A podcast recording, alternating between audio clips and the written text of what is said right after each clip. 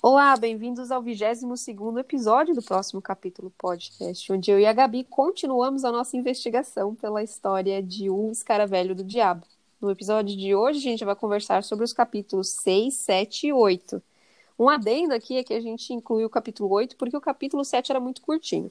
Como sempre, eu tenho por aqui a minha querida contadora de histórias, Gabi. Tudo bem? Olá, tudo bem, você, Ana? Tudo bem também. Bom, é, a gente continua aí no mistério do escaravelho e coisas incríveis parece que aconteceram nesses três capítulos, hein, amiga?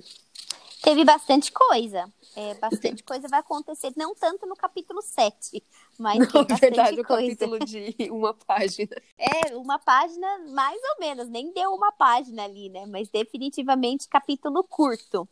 Uhum. Mas vamos começar do princípio, né, gente?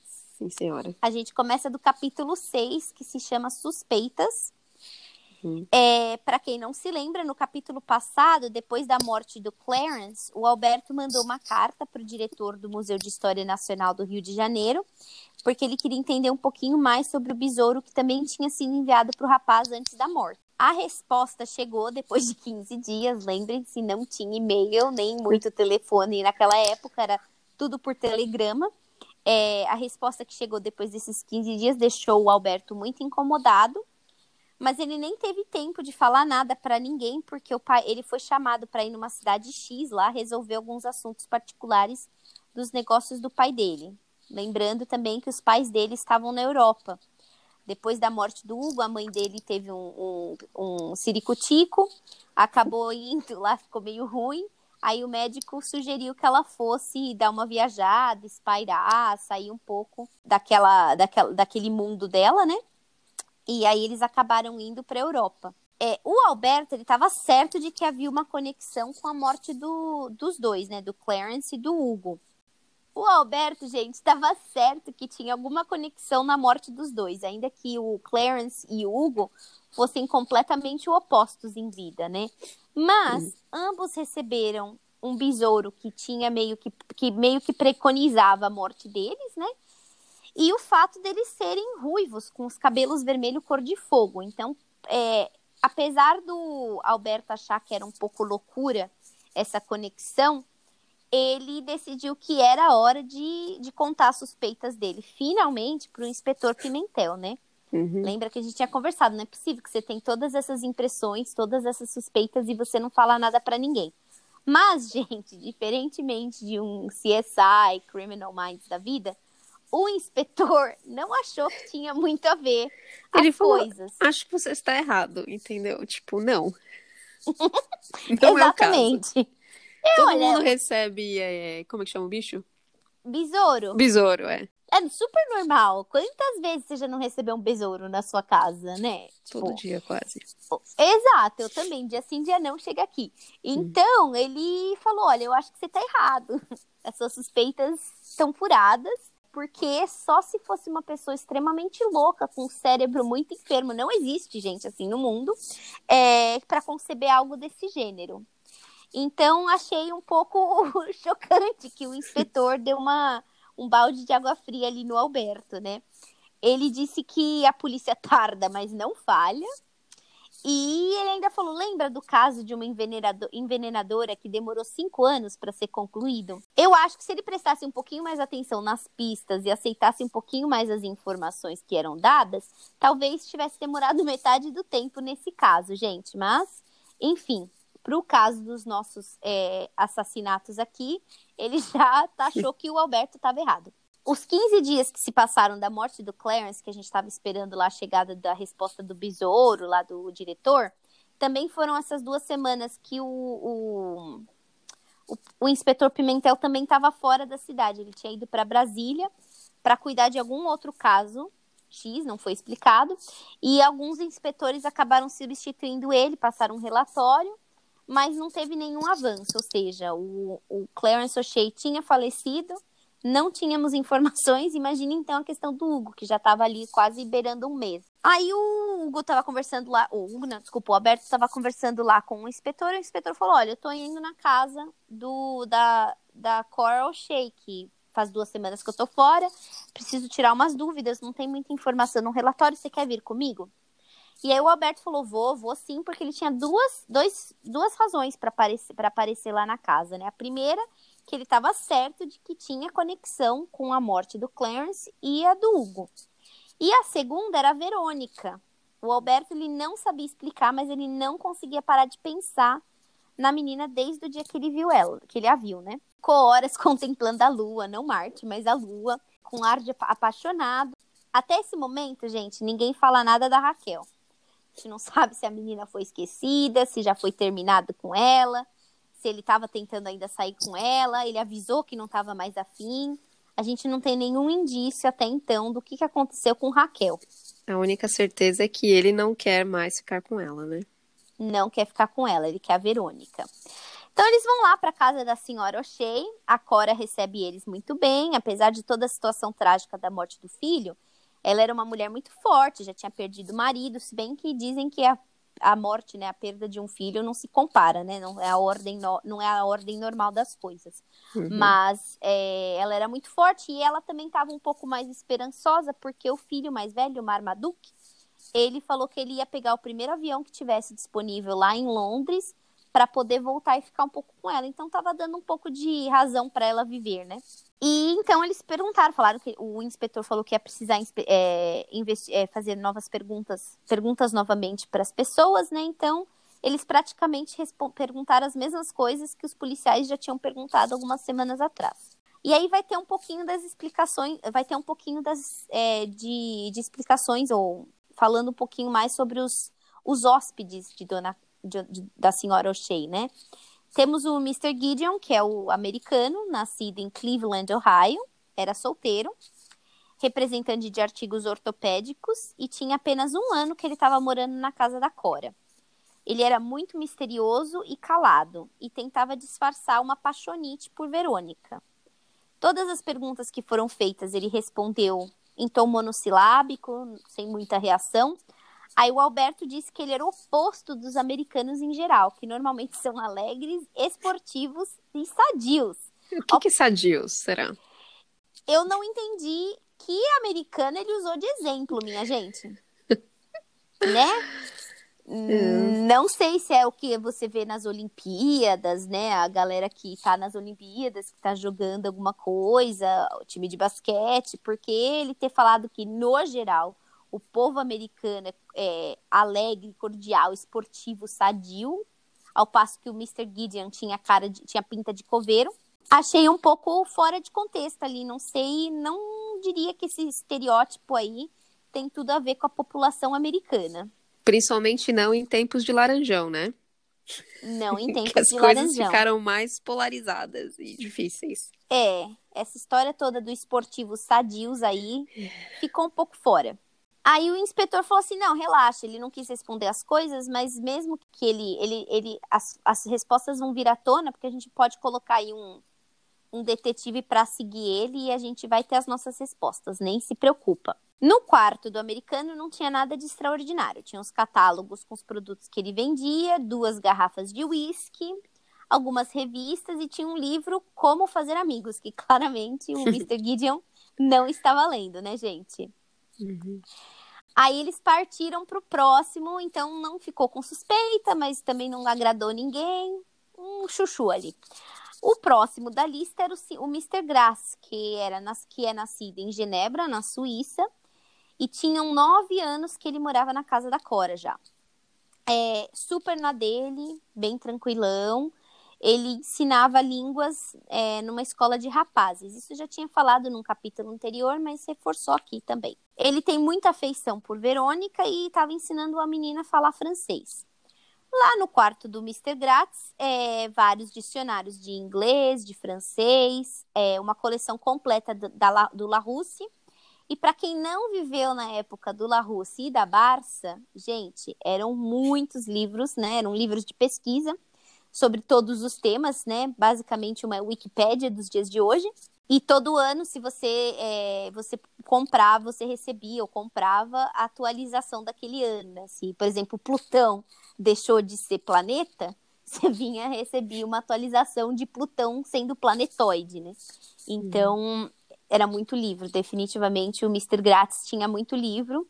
Trabalho colossal de encontrar, não tinha Ctrl F para encontrar, fazer buscas, tudo na mão, bem no braçal mesmo, né? E eu não sei se você teve, Ana, mas a gente teve um momento de riqueza que a gente comprou o CD do bar, da Barça. Então era Barça ah. eletrônica. Eu não, não, você era privilegiada, Darling. Eu só tinha. O, o mais novo que eu recebi foi a La Russe. O La Russe Cultural, que era de Isso. algum jornal, né? Isso. E é. a Barça era velha, eu nunca tive o CD, não. A gente tinha o La Russe Cultural, que era o do, do o que veio do jornal X, não lembro agora. Uhum. E aí, num dado momento, a gente tinha o CD da Barça, que era, nossa, né, o ápice do negócio. Claro que precisava ser atualizado, você precisava comprar, né, e precisava ser atualizado. Então, definitivamente, outros tempos, né. Voltando lá para casa do, pro quarto do Grátis, é, na cômoda ele tinha uma caixa de chocolates, uma bandeja com frutas e um manual, é, um pequeno manual que fala, que era, que fazia, que dizia como fazer uma boa confissão. Uhum. O Alberto constatou que o Magricela era católico. Gente, eu não tô muito fã do Alberto nesses, nesses últimos capítulos. Ele se acha melhor que todo mundo, ele sempre faz um comentário para diminuir as pessoas. Tudo ele entende, tudo ele sabe. E por que, que ele precisa falar que o cara é um magricela, é um cara católico, né? Tipo, não pode falar que o rapaz é um católico, o, homem é católico, para que, que precisa chamar ele de magricela? O uhum. outro de ranzinza. Ah, e achei ele muito antiprofissional, não tô o maior fã dele nesse momento. É. Não sei você, amiga, mas eu não, fiquei não assim. concordo. Ele é, bom, de novo, livro infanto juvenil, né? Então acho que ela tem que usar ou pensou em usar características fáceis de, de serem assimiladas pelas crianças. Mas é chato, né? Todo, todo mundo ele critica, menos a Verônica, mas ele vai criticar, a gente chega nesse assunto depois. Mas Isso. Verônica, aliás, ela no, no mundo dessa cidade aí de Vista Alegre, só existe ela, né? Como um target né? feminino. Isso, isso, obrigada. É, ela tá fêmea querida por todos. Agora, Edu do Grátis não ficou muito claro, né? Que ele fala que ele tem muita afeição pela Verônica. Não ficou claro se era uma afeição paterna ou uma afeição realmente uma paixonite como o Gideon, né? Ficou um pouco, não ficou extremamente claro, mas ela era muito querida, é uma fêmea de, de, de posição. Então vamos lá, falando na dita, a Verônica era a próxima a ser interrogada. E ela estava, a partir do momento que eles começaram a fazer as perguntas, ela ficou super irritada, achando, né, achou desaforo que eles estavam questionando ela e pensou, vocês estão e falou, vocês estão pensando que eu sou que eu sou culpada aqui? Aí o Alberto, o homem que tudo sabe e a única e a única opinião que realmente importa, ele falou baixinho, nossa, que pena que ela tá tão irritada. É, a irritação deixa ela feia. Hum. Homens, não sejam como Alberto, tá bom? Todo mundo tem o direito de ter sentimentos, sensações, reações. A gente não tem que estar tá sorrindo. Homens, não peça para uma mulher sorrir, tá bom? Uhum. Eu duvido que ele estivesse com uma cara muito linda quando encontrou o irmão dele lá morto. Será que ele fez cara bonita também? Não tava bonito, né? Não. Só ficou faltando esse palhaço pedir para ela sorrir mesmo, como todo homem machista manda. Não uhum. faça isso, gente. Deixa a menina irritada, deixa, se tá feia, guarda para você, que você também não é bonito todos os dias, tá bom? Exato. Vamos fazer, vamos deixar isso combinado. Nenhuma mulher te deve simpatia, ok? Queria observar isso, que ele tá me deixando muito irritada. Justíssimo, com essa amiga. historiazinha. Então, voltando à história, a Verônica tinha 17 anos, ela tinha perdido os pais desde muito cedo. A única família, de fato, que ela tinha de sangue era o irmão. E ele era promotor numa outra cidade. Ele já tinha morado com a Cora, tinha uns anos, alguns anos. Eles acabaram ficando amigos e ele confiou a irmã para a Cora, né? Então eles foram lá no quarto dela. O quarto era feminino e pequeno, assim como ela. O Alberto tentou puxar lá, ele viu, né, que ela tava naquela inimizade toda, né? Devia estar tá com a cara feia que ele não tava gostando, então ele começou a puxar um papo lá com ela para estabelecer um pouquinho mais de cordialidade. Aí ela começou a falar, ele ficou tão absorto lá na conversa dela que ele parou de prestar atenção nas outras entrevistas. Bem profissional, né, gente? É. O inspetor entrevistou o cozinheiro, mais as três criadas da casa. Anotou tudo, não tinha nada exatamente assim muito claro, muito evidente para levantar suspeitas. Ele chegou à conclusão que os quartos do Gideon, do, do Gratz, da arrumadeira e do cozinheiro davam para o pátio, né? Ou seja, talvez assim um pouco mais fácil de você sair, né? De se locomover. E o inspetor depois pro Alberto falou: olha, o assassino tem que estar tá entre eles, porque só quem estava na casa sabia que o Clarence estava doente e estava tomando remédio. Aí o Alberto perguntou: ah, então você já descartou a possibilidade de erro na farmácia? E aí o, o inspetor respondeu que estava esperando os resultados da auditoria interna e que ia receber até o final do dia. Aí o Alberto insistiu de novo, ele tinha certeza que os assassinatos estavam ligados. E aí o inspetor, ele falou assim que não, não seria um absurdo, mas que ele precisava de mais uma prova, ou seja, alguém mais tem que morrer dentro desse padrão para ele considerar que aquilo é uma pista a ser seguida. Aí o Alberto ficou quieto, né? Ele falou: ah, "Eu tenho certeza que eu tô conectado, tenho tanta certeza quanto eu tenho certeza de que estou apaixonado por Verônica, gente. Olha isso. A menina chave de cadeia, todo mundo quer. Acho que é a expressão, sei Não lá. sei, mas é uma boa expressão. eu sou péssima com expressão, meu Deus. Nunca dou uma certa. Eu nunca sei se é ponto com nó, não dá, dá nó sem ponto, ponto, ponto ou sem não nó. dá ponto sem nó. Nunca sei qual é a certa. Hum. Sempre falo errado. Enfim, esse é o nosso capítulo 6, pessoal. Uhum. Aí vem o capítulo 7. Alberto prepara a máquina fotográfica. é o nome do, do, do, episódio, que é mais longo que o capítulo propriamente dito, Uhum. né? O capítulo todo tem meia página, um quarto da página é o título. Então já tinham se passado dois meses das mortes, né?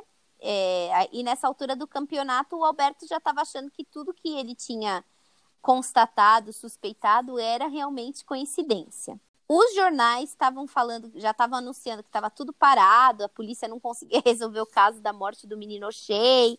Tinha um outro jornal que falava que é, aquilo só podia ter sido um trabalho interno Uhum. de algum funcionário da casa, mas nada mesmo, nenhuma pista, nenhuma, nem, nenhuma informação que eles pudessem seguir. O fato é que Clarence, aí a gente descobre, né, em algum dado momento, que o Clarence ele tinha tido uma briga muito feia com o cozinheiro na semana passada, na semana anterior à morte dele, que até ele tinha sido ameaçado de morte, segundo a arrumadeira.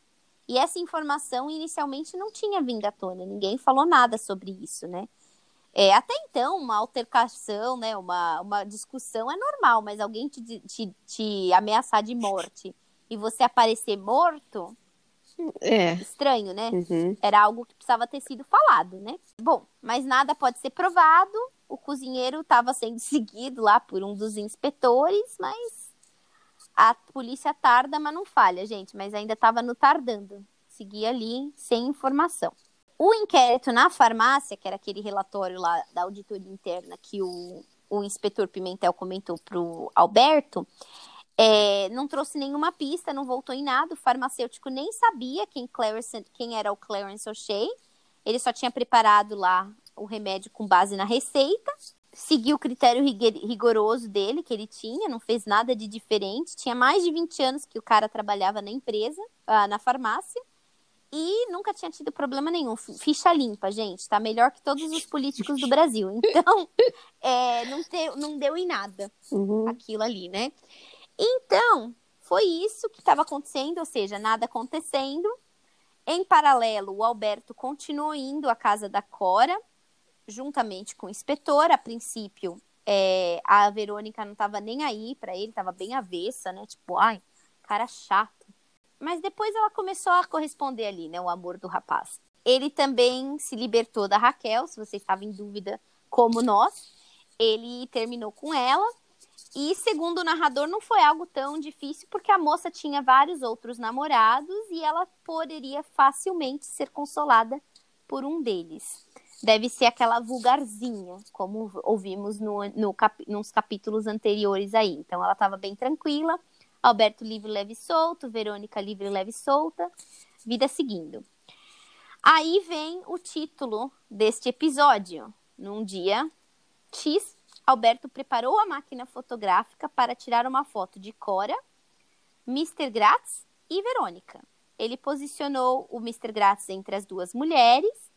O Mr. Gratz tirou um pentinho do bolso, arrumou o cabelinho ajeitou a pérola negra que ele tinha na gravata e eles tiraram a foto. E a Verônica ficou tão linda na foto que o Alberto revelou uma ampliada, né, a foto da moça ampliada e colocou essa cópia na carteira dele. Uhum. E acaba aí o nosso episódio. Eu não entendi muito bem na- nessa altura do campeonato da leitura o que, que esse capítulo adicionou. Não, É. posso dar o meu parecer? Pode, claro. Certeza que vai ter alguma coisa importante que vai sair nessa foto, que eles vão descobrir lá na frente, sei lá, porque tá muito aleatório, Concordo. né? Concordo, foi o que eu coloquei de anotação aqui, que talvez alguma coisa na fotografia Uhum, tenha alguma pista, algum indicativo uhum. que vai fazer total sentido, mas hoje Não. não fez sentido, Uhum. né? Foi só legal que ele tem uma câmera, legal que a Verônica tá se abrindo as investidas, legal que Mr. Grátis tem um pentinho no bolso, mas não ficou claro. Uhum. É. Até talvez essa questão, agora que você falou, realmente, né? Talvez até essa questão do ampliar a foto, ele ampliou e pegou alguma coisa, né? Curioso, mas no momento nada disse. Sim. E aí a gente segue pro capítulo 8, como a Ana falou no começo, esse capítulo era tão curto que a gente decidiu fazer um capítulo, um episódio triplo hoje pra vocês, né? Então, só pra dar um pouquinho mais aí de constante, é de Ai, amiga, qual a palavra? Consistência? Consistência, isso. É isso Dá uma engrossada aí. É, pra dar uma engrossada aí no caldo. É. Então, capítulo 8 chama Uma Praça de Touros em Sevilha. Uhum. E se passa no teatro. Então, o teatro estava lotado e eles estavam apresentando aquela noite a ópera composta por Bizet, chamada Carmen. A cantora da, da ópera, a, a Carmen da ópera, era a Maria Fernanda, que era a grande sensação dos últimos tempos. Ela era um contrato que ganhara, e ela tinha ganhado vários prêmios em diversos concursos, e ela tinha passado cinco anos na Itália se aperfeiçoando. Então, todo mundo estava lá para ver a mulher cantar. O Alberto estava usando um binóculo, estava olhando lá todo mundo, todas as mulheres que estavam é, no teatro, achando elas todas lindas, maravilhosas. Uhum. E o amigo que acompanha. Coisa de moleque, né, gente? Uhum. O amigo que acompanhava o Alberto perguntou se aquela moça com o vestido decotadíssimo era Uhum. a Paula. E o Alberto confirmou, sim, é a Paula, aquela lindona, né? E perguntou pro amigo se ainda tá, se ainda tem uma queda por ela, e o amigo falou: "Nossa, tem uma depressão gigante, né?" O cara até suspirou. Aí o Alberto falou que não gostava, falou pro amigo: "Ah, eu não gosto de ópera, você fica duas horas se chateando para escutar algumas áreas bonitas e aí depois você é, termina." E ele achava ridículo que alguém precisava pedir um copo d'água cantando.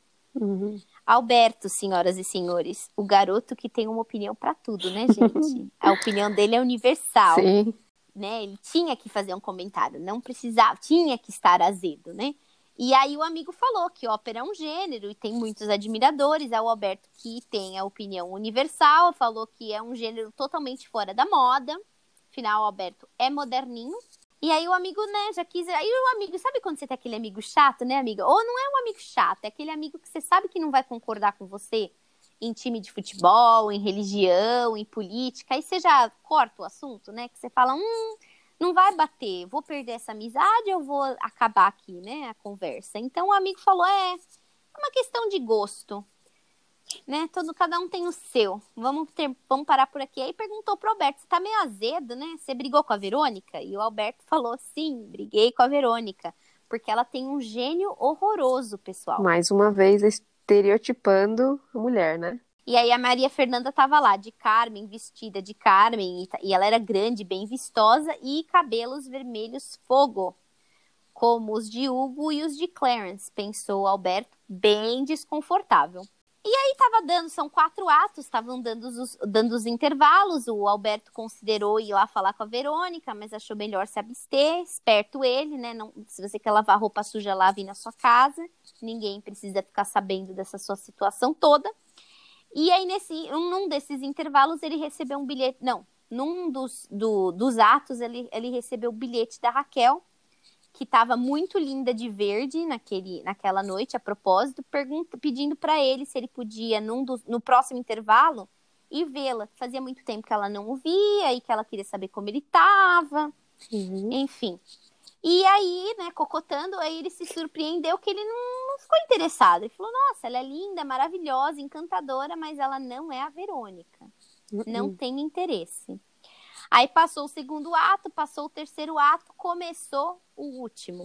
E aí na cena, nesse ato, os toureiros estão voltando para Sevilha. O toureiro Escamilo, ele surge na carruagem com a Carmen lá do lado, ela toda cheia de joias, com chale vermelho. O Dom José volta para ele, suplica o amor, né, dele, pede para ela voltar, ela fala que ela não vai voltar jamais, que ela não o ama mais. Tudo está terminado. E aí a Carmen solta um grito e cai morta no chão. E o Dom José fica chorando lá porque ele teve. é, Ele matou o amor da vida dela, dele, né? Uhum. Então é assim que a história termina e o público vai à loucura, todo mundo gritando bravo, em êxtase, porque, nossa, que performance incrível. A cortina desce para todos os, os atores e, e cantores voltarem para o palco e ela sobe novamente para eles agradecerem ao público. Tá todo mundo lá em pé agradecendo, exceto a Fe- Maria Fernanda, que tá lá caída, gente, morta no chão, mortinha da vida, ou mortinha da morte. Nossa próxima vítima, ruiva, supostamente que tenha também recebido um besouro, não sabemos ainda, mas é assim que o nosso capítulo 8 termina. Pesado, mais uma morte. Mas é a aí terceira morte já. terceira morte de, um, de uma pessoa ruiva nesse, nesse livro. Uhum. Então, gente, antes da gente fazer mais uns comentários aí ou que- falar um pouco mais sobre o que, que está por vir, essa ópera eu tentei procurar, na verdade, para ver se Maria Fernanda era uma, uma atriz é, real, mas não teve, era muito muito aberto Maria Fernanda para encontrar, não encontrei nada. Mas eu achei sobre Carmen, a ópera, né, que a gente acompanhou nesse capítulo com Alberto e o amigo que não tem nome. A Carmen é uma ópera de quatro atos, escrita pelo compositor francês Georges Bizet. A história se passa em Sevilha, né, nessa, é, nessa região aí, nessa parte da cidade, tem uma fábrica de cigarros e um quartel no mesmo, na mesma praça, né? E aí, no intervalo da fábrica, na hora do almoço, as cigarreiras elas saíam para fumar e cocotar com os rapazes do quartel. A Carmen, que era uma cigana sedutora que trabalhava na fábrica, ela começa a cantar e enfeitiça todo mundo, menos o Dom José, José, que é o seu objetivo principal. Ele se mostra indiferente porque ele está apaixonado por Micaela. As cigarreiras voltam para a fábrica, a Micaela vem para a cidade, lá para a região, lá para o quartel, para entregar uma carta para o Dom José, na qual a mãe dela pedia para ele se casar com a menina. E nesse, né, ele tá lendo a carta, vem um tumulto todo, porque deu uma briga lá dentro da fábrica e a Carmen machucou, é, cortou uma mulher com navalha no rosto. Nossa, amiga. É, e aí ela sai, ela é presa, né? Eles estão lá segurando ela, né? Antes de levá-la para prisão, porque ela machucou a mulher, né? E aí, antes dela ser levada para prisão, ela seduz e convence o Dom José que ela precisa ser solta. E aí ela foge, ela dá uma, ela empurra o Dom José, finge que fugiu, e aí o Dom José ele é preso por conta disso. Esse é o primeiro ato. O segundo ato é numa taberna, e aí o Escamilo, que é um dos, que é um dos toureiros que estava tendo o festival né, de touros em Sevilha, ele declara o amor dele para Carmen e ele fala, ó, eu tô indo embora que eu preciso seguir aqui, né, com, a, com as touradas, mas eu quero que você saiba que eu te amo. Mas ela não tá nem aí porque ela ama o Dom José. E aí, o, nesse mesmo bar, nessa mesma taverna, tem uns contrabandistas que estão oferecendo, que eles oferecem negócios para Carmen e para as duas amigas. E ela primeiro fala, não, eu, eu recuso, mas aí ela muda de opinião porque ela pensa, ah, talvez o Dom José participe. Se ele for é, desertado do exército, ele talvez entre nessa operação e a gente pode ficar junto. E aí ele tá lá, ele ficou ofendido, né? Ele falou, nossa, por que, que você tá falando que eu vou largar o exército por, pra entrar no contrabando? Não faz o menor sentido, né? Uhum. Só que aí rola lá um estresse todo, porque não só o, esse Camilo tá apaixonado por Carmen, o superior do Dom José, o Zuniga, também tá apaixonado por ela Uhum. e quer o amor dela. Só que aí ela falou, não quero nada com você porque eu gosto do Dom José. E aí começa uma briga entre o Dom José e o Zuniga. o Zuniga perde, e aí, por conta dele ter perdido e ele ser o superior do Dom José no exército, ele acaba sendo forçado a desertar, e aí ele parte com a cigana e com os contrabandistas. Aí, no terceiro ato, os contrabandistas estão se preparando para entregar a mercadoria, e a Carmen já tá entediada da vida dela com o Dom José. O Dom José é super ciumento, ele não é um cara assim legal, né? uhum. né? não tá não tá atendendo às necessidades da cigana. Então ela é, ela tira uma carta, que ela é cigana, né? Ela tira uma carta do tarô e aí é o presságio da morte dela, gente. Ela tira a carta da morte. Aí ela não tá muito contente, mas nesse meio do caminho o toureiro, né, o escamilo chega. Aí ele não sabe quem é o amor da da Carmen, mas ele vinha se comunicando com a Carmen. E aí ele, sem saber que o Dom José é o Dom José, ele fala que ele veio lá naquela região para encontrar com a Carmen, porque a Carmen estava cansada do amante dela. Chato, né, gente? E desse mesmo tempo, a Micaela, aquela aldeã lá que pediu, que a mãe pediu, né, pro Dom José casar e tal, ela também aparece e ela fala pro Dom José: volta comigo pra aldeia porque minha mãe tá morrendo. É, ela precisa te ver. Aí ele fala, tá, eu vou, mas ele vai até a Carmen e fala, se você me deixar, você tá frita. E ele vai embora. Aí a Carmen tá nem aí, né? Tipo, bye bye, Dom José, né? E ela fica com o Escamilo, porque ela já tá interessada no Escamilo agora, né? Aí vem o último ato, que é o que a gente viu no livro. Eles estão, os toureiros estão voltando para Sevilha. A Carmen tá com o Escamilo na, na, na, na carruagem dele, toda vestida de joias e tal. E o Dom José aparece e fala: Volta comigo, Carmen. Ela fala que não, meu amor já acabou. Joga o anel, total despeitada, joga o anel na cara dele, o anel que ele tinha dado para ela. Sabe aquela história, o meu amor que era. Como que é o. Se essa rua, se essa rua fosse minha? É... Meu amor que era tão grande acabou. É...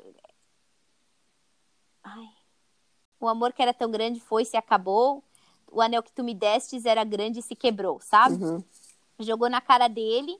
E aí o Dom José enfia uma faca na barriga da Carmen e ela morre na hora.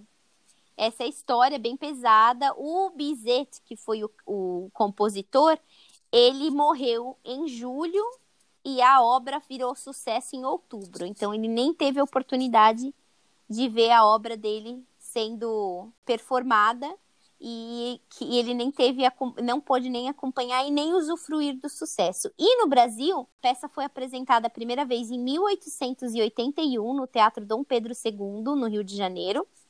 A companhia francesa de Maurice Grau foi responsável pela montagem, tinha a Paola Maire como Carmen, e em 6 de setembro de 1913 teve a primeira operação da ópera dessa a primeira apresentação dessa ópera no Teatro Municipal e ela foi cantada em, em italiano e ela foi ela se tornou uma das óperas mais populares do, é, do Teatro Municipal Carioca. Se apresentou quase 100 récitas em 30 temporadas até 2014 pessoal. Então uma ópera aí secular. Uhum. talvez fora de moda para o nosso coleguinha Alberto, mas definitivamente com muitos, admi muitos admiradores. Uhum.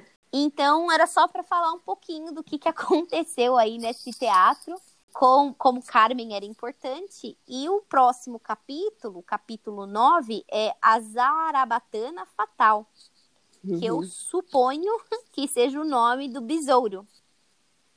Ah, pode ser, né? Porque é, para Carmen. É a ideia que em teoria, todo mundo recebe besouro, né? Partindo do princípio que ela também recebeu um besouro e esse nome que eu nem sei do que se trata, eu tô supondo que é um nome do besouro. Uhum. Que, a Car que a Carmen, não, desculpa, a Maria Fernanda recebeu.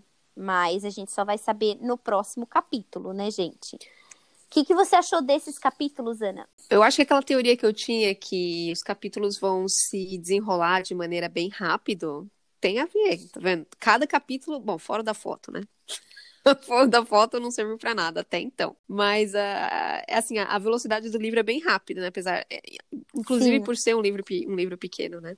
Ou eles analisem a foto, vejam algum objeto, não sei, alguma coisa, sei lá, ou alguém, não sei. É, vamos aos fatos, certo? O assassinato aconteceu na ópera lá, ou seja, o assassino uhum. tá lá dos personagens que a gente conhece, tá todo mundo da, da casa da senhora Oxê lá, né? Menos a senhora O'Shea. Todos. Não, a senhora O'Shea também tava junto. Ah, ela tava junto também? Tava. É a Cora, Gideon, Verônica e Gratz. Todos eles. Então, eu não sei. Eu, eu continuo achando que o livro tá em- tentando puxar a gente pra achar que o americano saudável é um dos culpados. Porque ele é sempre esquisito, ele é monossilábico, ele é o cara que mora menos tempo na casa. Não sei. Mas eu também tenho minhas, minhas suspeitas com o Mr. Gratz, gente. Sim. O suíço. Porque ele é tão agradável, é tão né, mineiro, tão come quieto. Uhum. Tá esquisito isso daí também, né? Então, pode ser a Verônica também, né? Não sabemos. Ela é a alfa fêmea, a fêmea alfa aí da cidade, mas pode ser que tenha alguma coisa com ela, né? Sim, não sabemos.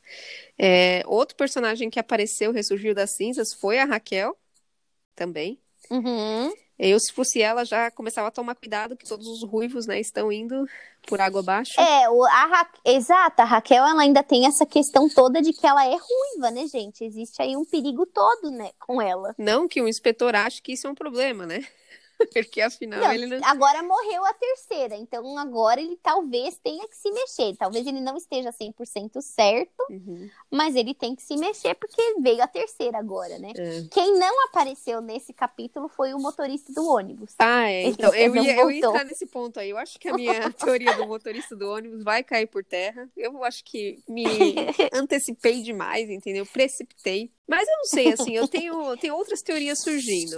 A, a Raquel, quando ela foi apresentada, o tal do o Alberto, ele já teve um pressentimento ruim dela, né? Então, também é um Sim. personagem que, eles, que a autora gosta de, de colocar todas as negativas dela. Queimar. Uhum. Mas eu gostaria que o livro fosse assim algo surpreendente, o plot twist, sabe? De uma pessoa que a gente não tá imaginando por nada nessa vida. Então eu acho que ela não vai, que dessas pessoas que ela fala mal, não vai ser uma dessas pessoas. Então acho que não vai ser o americano e acho que não vai ser a Raquel, diretamente. Eu tô achando que a Raquel. po- Eu, gente, eu realmente não lembro do livro. Lembre-se que eu devo ter lido no mundo paralelo. É, eu tô achando que a Raquel vai ser uma das próximas vítimas, Uhum. né? Porque. Mas lembrem-se também que o pai dela era o dono da, da espada inicial. Sim, é verdade. Então a gente não sabe se ela também tem algum envolvimento aí, ela tá querendo ser a única ruiva da cidade. Não sabemos, né? Talvez seja o pai da Raquel. tô brincando. Eu não vou, não vou criar mais minhas teorias porque não tô dando muito certo. Mas eu espero que seja o culpado seja alguém que a gente não tá esperando pra dar aquela sensação de nossa, como eu não pensei isso, sabe? Sim, Então, talvez seja o Alberto e a gente nem tá sabendo, gente. poxa, mas aí vai ser um mega plot twist mesmo, né? Não, aí é, ah, é exato, não, não imagino que seja. Mas tô bem animada, eu, eu concordo com a Ana, o livro tá indo bem rápido, Uhum. né? A gente já tá aí chegando no capítulo 9, bastante coisa ainda para acontecer, claro, mas agora eu concordo. Acho que o inspetor Pimentel não vai ter chance de falar que não tem nada a ver, né? Não, e o inspetor Pimentel, ele tem que rever aí os esquemas dele de investigação também, né? Ele demora dois, dois três meses para dar um, um- uma atualização para a senhora Oxê, coitada. Ela já acha que ele vai entrar no- nos casos dos crimes perdidos, né? Que não vão ter solução. É, Exatamente. ele não acha que a, a pista, desculpa, a pista do escaravelho é importante, do besouro. Sim, dois crimes, dois ruivos com o mesmo é, caixa surpresa do, do correio, sei lá, assim, não sei, não tá muito na cara que tem a ver, sei lá, entendeu? É, nesses mundos atuais de que as coisas estão aí, estão tão sempre tão conectadas, Uhum, Pra mim tá bem óbvio. Mas o inspetor não tava tão claro assim, né? uhum. E o capítulo 10, gente, que a gente vai ler dois capítulos no próximo episódio, é o pássaro ruivo. Será que o pássaro ruivo é a Raquel? Não sei, Não sei. não sei. Eu não quero olhar pra não Não, não olha, nada. amiga, que da última vez você olhou o fim do Eu capítulo. estraguei. Exato. Então eu não vou olhar. Mas é, já tá aprendendo, né? É um, é um livro que já, já tá aprendendo, que você já quer saber o que tá acontecendo. Apesar do Alberto ser meio babaca, Uhum. é, prende, né? Sim, sim. A amiga Gabi, muito obrigada, como sempre, uma grande contadora de histórias, e a gente se vê semana que vem. Combinado, amiga Ana. Até a próxima. Beijo, tchau. Um beijo, tchau, tchau.